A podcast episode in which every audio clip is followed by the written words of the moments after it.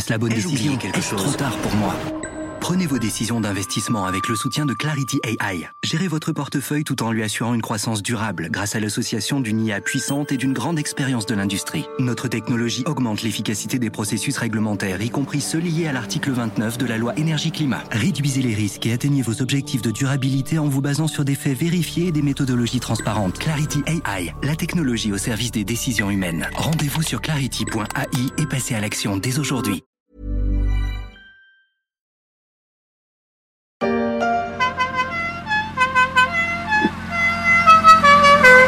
Pas de bord de mer, sans camping. Même si aux villages de tentes bleues ou oranges délavées d'antan ont largement succédé de proprettes maisons de poupées en dur, les mobilhomes. Sur les côtes picardes, ils ont colonisé le littoral. D'ailleurs, on ne dit plus terrain de camping, mais hôtellerie de plein air.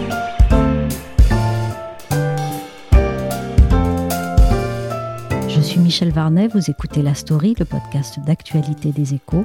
Et pour le troisième volet de la série sur le tourisme en baie de Somme, on s'arrête à Formaron-Plage, où le camping Le Robinson va nous raconter comment il n'en finit pas de se transformer. Mais pour parvenir à monter une tente, On n'est pas doué hein, pour le passer dans montage de tente. la technique ne s'improvise pas. Allez. Mais c'est la même que l'année passée, André. Oui, oui, mais bon. Tu te rappelles pas? Eux ont choisi une alternative à la tente. Vous êtes en mobilhome ou en emplacement? On arrive dans la mobile. Les allées du Robinson sont semées des cubes de mobilhome à perte de vue. La convivialité et la propriété s'y expriment clairement. Entre la place de l'apéro signalée Chélin sur plaque émaillée façon rue parisienne et la poignée de cailloux blancs qui dessine une micro-allée jusqu'à la porte d'entrée chez l'autre, les touches personnelles délimitent un territoire imaginaire autant que les haies physiques séparent les enclos. Pendant que certains tondent, se baignent, jouent à la pétanque ou au ping-pong, on retrouve le patron des lieux près de la piscine. Bah écoutez, on était complet le week-end dernier et on sera complet à partir du week-end du 14 juillet, donc à partir de demain. Laurent Pruvot est le propriétaire du Robinson. Il est aussi président de la Fédération régionale de l'hôtellerie de plein air en Picardie. Et je lui ai demandé qui venait ou pas en cette année si particulière. Globalement, si on regarde la clientèle camping, vous avez euh, la clientèle étrangère qui représente à peu près 40% de la clientèle globale. Et après, vous avez à peu près 60% de Français. Donc sur la clientèle étrangère, aujourd'hui, elle est quasiment absente. Alors c'est principalement euh, en majorité de la clientèle anglaise d'ailleurs, qui elle est vraiment quasiment absente, et le reste c'est euh, de la clientèle hollandaise et belge, qui revient mais très très doucement. Donc selon les campings, vous avez des campings qui sont très positionnés clientèle étrangère, eux ont de grandes difficultés aujourd'hui et sont très peu remplis. A contrario, vous pouvez avoir des campings comme le mien par exemple ici, où on est habituellement sur une clientèle très française et belge, donc on a pu reprendre finalement une activité normale depuis quelques jours et euh, compenser la clientèle euh, étrangère qui était quand même très minoritaire par une clientèle française supplémentaire. Donc, on ne peut pas faire un bilan euh, unique avec tous les campings de France. Ça dépend du type de camping et ça dépend aussi de la situation géographique. On est vraiment sur du tourisme cette année de plus en plus de proximité. Avec l'épidémie, les gens sont réticents, je pense, à partir trop loin de chez eux. Et comme on a des bassins de population qui sont très importants, Lille, Reims, Paris et la Normandie, on a une très bonne fréquentation pour ces deux mois d'été. Moi, en tout cas, je suis très optimiste. On a un meilleur taux d'occupation de la clientèle française. Donc, euh, les Français sont partis et vont partir davantage cet été en France. Et en tout cas, ici, on le ressent nettement. Donc, nous, on croise les doigts pour euh, arriver à fin août, voire mi-septembre, sans être gêné par l'épidémie et pouvoir faire la saison, boucler la saison et que les entreprises de tourisme soient sauvegardées en attendant euh, le printemps prochain. Peut-être d'autres entreprises euh, cet hiver seront touchées. Nous, forcément moins, puisqu'on est saisonnier, mais euh, on croise les doigts pour que la saison 2021 soit, pour le coup, normale, qu'on puisse ouvrir début avril et qu'on ait une activité normale, parce que euh, on a besoin de poursuivre les investissements, on a besoin de conserver nos salariés, et on ne pourrait pas euh, subir une deuxième vague euh, économique et toutes ces difficultés deux années de suite. Je pense que ce serait extrêmement compliqué pour la France et puis pour les entreprises. Vous évaluez en fait le, manque à gagner, la perte à combien? Alors en fait, on a perdu le printemps. le mois d'avril, le mois de mai, le mois de juin, qui représente à peu près 30% de l'activité du camping, a été euh, perdu à 100%. Donc c'est une perte très importante qui va se ressentir, à mon avis, sur les investissements. Un camping investit chaque année sur des nouveaux hébergements, sur des infrastructures, euh, que ce soit des rénovations ou des nouvelles infrastructures. Donc, à mon avis, les campings vont reporter des investissements. Ça risque donc d'être le premier impact. Après, le deuxième impact que l'on subit déjà aujourd'hui, c'est qu'il y a moins de saisonniers d'embauchés. Donc, ça veut dire des étudiants qui, normalement, auraient dû avoir un job d'été pour financer leurs études, qui aujourd'hui sont sans emploi pendant l'été. Donc, une problématique pour ces étudiants. Pour l'instant, je n'ai pas de crainte sur les CDI, les permanents. Ils sont tous aujourd'hui au travail. On est tous sortis du chômage partiel à 100% quasiment hein, dans les campings. Donc euh, aujourd'hui, l'activité est en revenu. Mais euh, voilà, le premier risque, ce sont les investissements qui risquent d'être stoppés au moins une année voire deux années si euh, l'épidémie se poursuit. Les saisonniers, il y en a combien de moins pour vous cette année? Alors, chez moi, c'est un peu une particularité, c'est que je n'en ai pas en moins. J'en ai même embauché un peu plus, par exemple sur la partie ménage.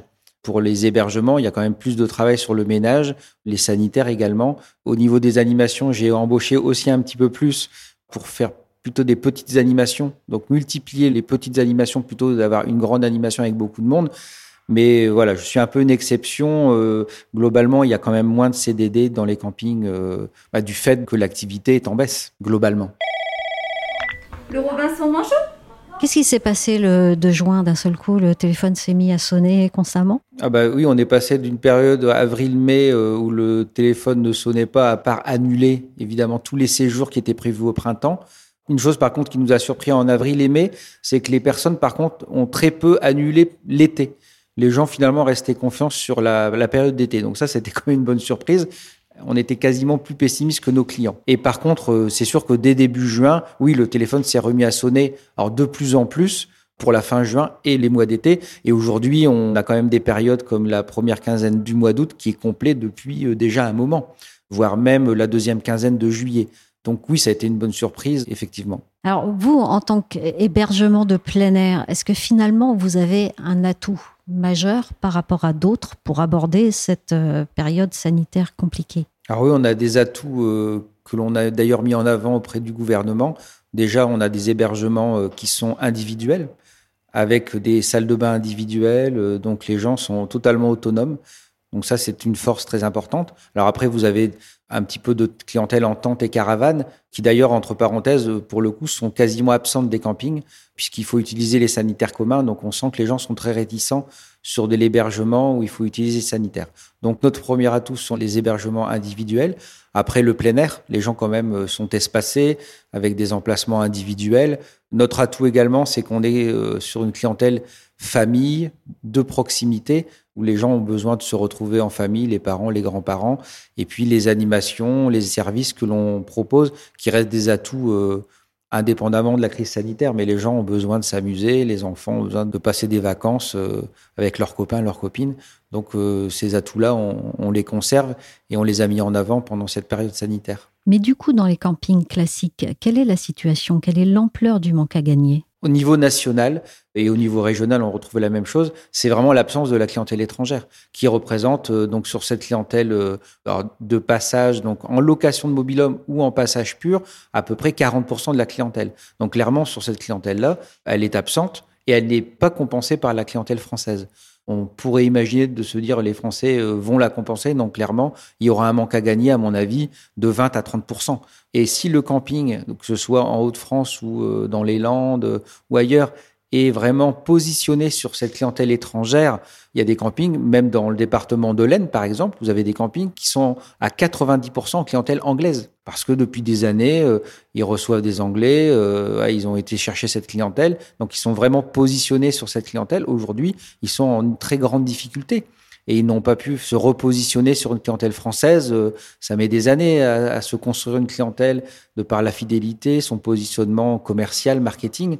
Et euh, vous avez donc beaucoup de campings qui ont des difficultés. Les Belges et les Hollandais peuvent venir sans contrainte, mais euh, ils ont une politique aussi dans ces pays où ils ont incité leurs ressortissants à rester chez eux. Comme la France a dit, les Français, restez chez vous. Et ces campagnes de promotion de leur propre pays on peut les comprendre d'ailleurs, euh, à fonctionner.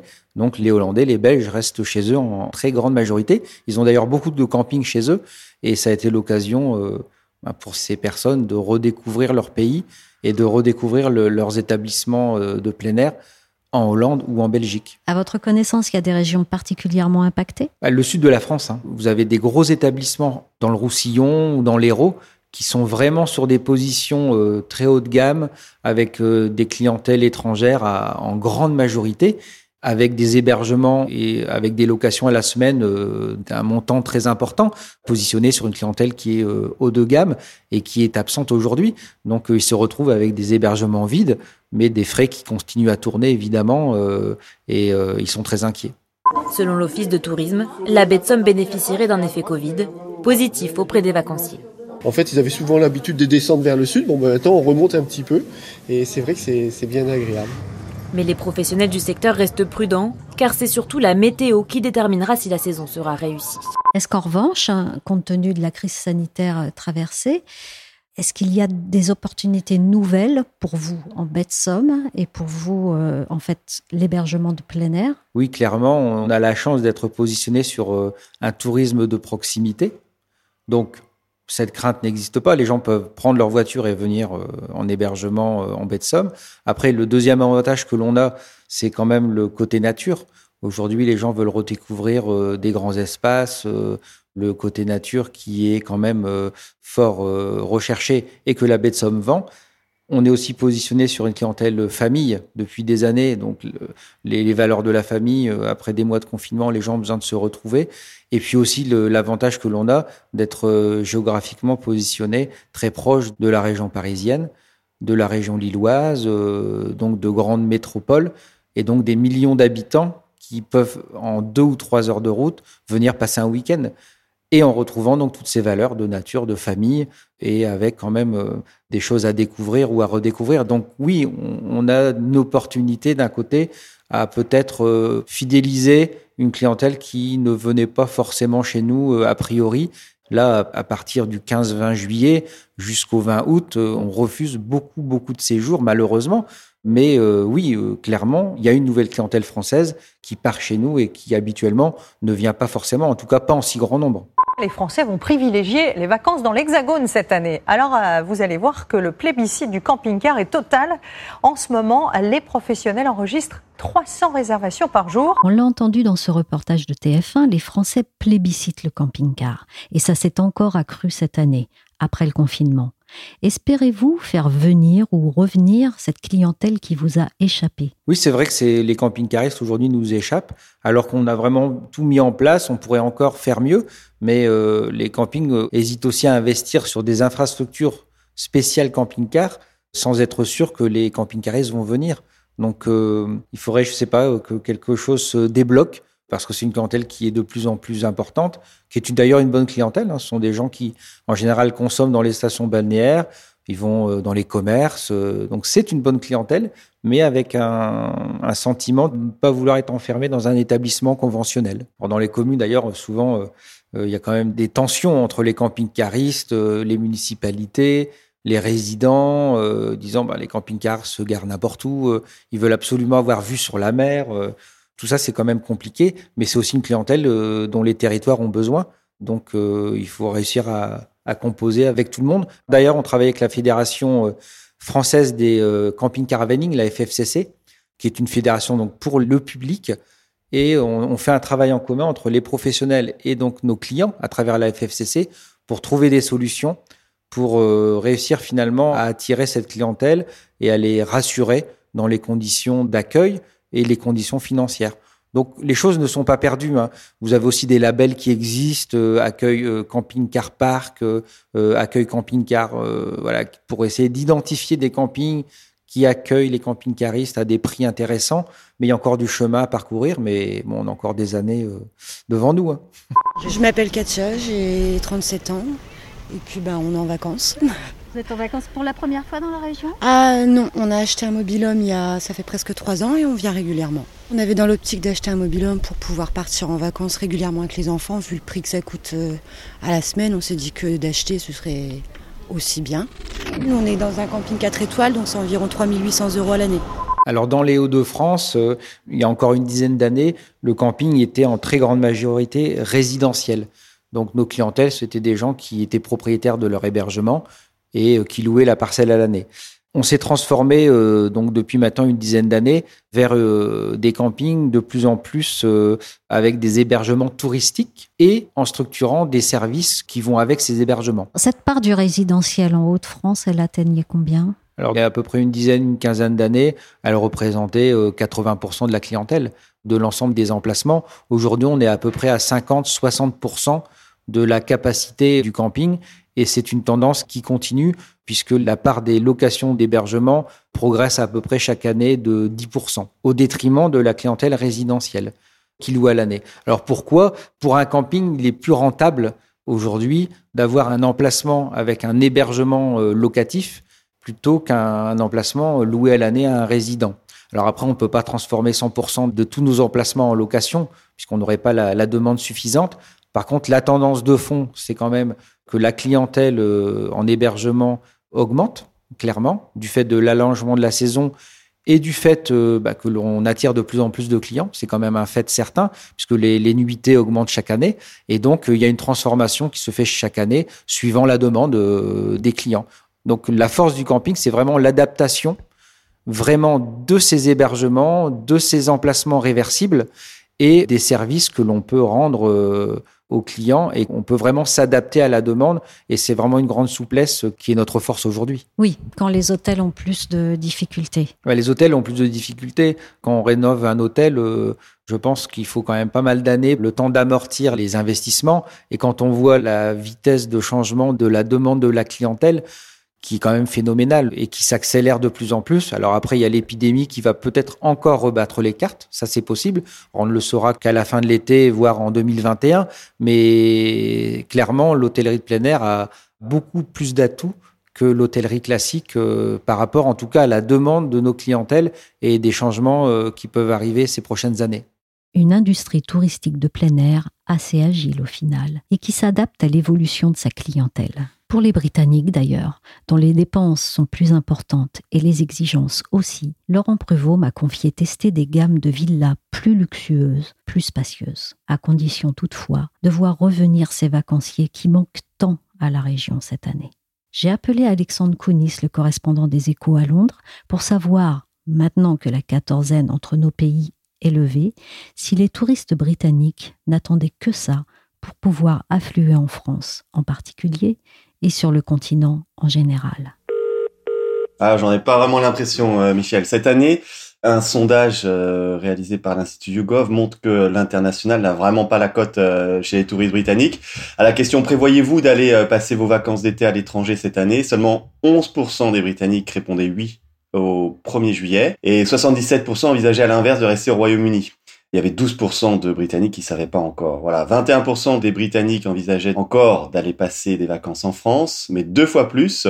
42% l'excluaient désormais à cause de la peur du coronavirus. Et ils sont d'ailleurs pas forcément les bienvenus parce que les Français, eux aussi, ont peur de la pandémie. Selon le, le même institut, toujours YouGov, 55% des Français étaient opposés le 8 juillet à l'arrivée en France de voyageurs venant du Royaume-Uni si la mesure de quarantaine était levée. Et je rappelle qu'elle a été euh, levée euh, le 10 juillet. Habituellement, quels sont les chiffres du tourisme britannique en France? Alors en 2019, euh, le Bureau national des statistiques, l'ONS, a recensé 93,1 millions de visites de résidents britanniques à l'étranger, un chiffre en légère augmentation, plus 3% par rapport à, à 2018.